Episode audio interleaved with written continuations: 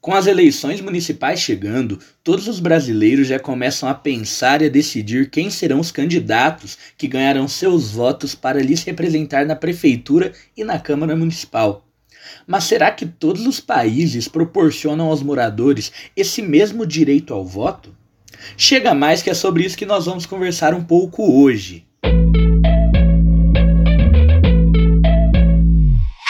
Olá, eu sou Paula Viana. Eu sou Rony Barufaldi e esse é o podcast Jovem Politizado.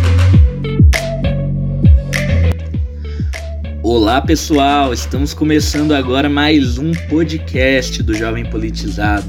Se você que está me ouvindo nesse momento ainda não escutou o nosso último podcast lançado, cara, você não sabe o que você está perdendo. Eu te oriento a fazer o seguinte: assim que você terminar de ouvir esse aqui, diretão, sem nem pausa pro café, você já vai correndo para ouvir o nosso podcast anterior, porque a Paulinha trouxe pra gente um conteúdo muito legal contando as novidades sobre as eleições de 2020.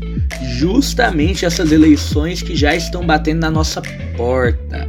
Inclusive, por falar em eleições, você já decidiu em quem vai votar? Você que é um jovem politizado, uma pessoa consciente? Se não, aproveita que ainda dá tempo e pesquise tudo que puder sobre os seus candidatos. Essa é uma decisão muito importante, porque uma coisa é certa. Essas pessoas passarão os próximos quatro anos nos representando e nós não queremos de maneira alguma tomar uma decisão precipitada, não é mesmo? Então façam isso. Hoje no nosso podcast nós vamos falar sobre os conceitos de organização do poder para um país. Para nós que somos brasileiros e jovens, talvez seja difícil pensar em outra realidade senão essa que nós vivemos, em que nós simplesmente podemos sair das nossas casas ano após ano e ir lá e votar e escolher assim as pessoas que vão nos representar. Nós nunca vivemos um outro período histórico. Porém, o Brasil nem sempre foi assim e atualmente existem vários países que não funcionam dessa maneira. Então eu trouxe aqui para nós três exemplos de diferentes de organização do poder para um país. Então pega o seu foninho de ouvido, se acomode que o conteúdo de hoje também está muito legal. O primeiro modelo de organização do poder para um país que a gente vai ver aqui hoje é a autocracia. Vamos chamar a autocracia de governo de um só, certo? Por quê? Porque a autocracia ela se refere a uma forma de governo que centraliza todo o poder para uma única pessoa ou para uma única instituição. As monarquias absolutas que a gente via muito antigamente, elas entravam como um modelo de autocracia. É, porque o, o, monarca, que na maioria das vezes chegava nesse patamar por ser herdeiro, né, por fazer parte da família real, ele detinha todo o poder sobre a nação. Hoje em dia, quando a gente vai falar sobre monarquia, muita coisa já mudou. Ainda existe a monarquia absoluta, mas ela é uma minoria. A, as maiores monarquias, né, a maior quantidade de monarquia que ainda existe, são as constitucionais, onde a gente conta também com a figura do primeiro-ministro.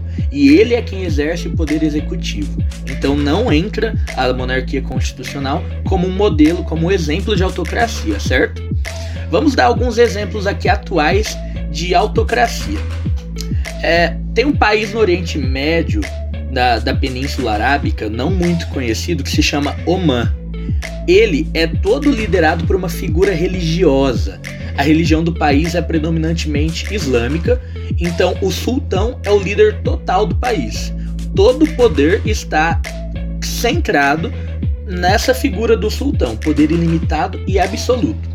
Outro exemplo é da Arábia Saudita, com o monarca. Esse sim é um exemplo de monarquia absoluta.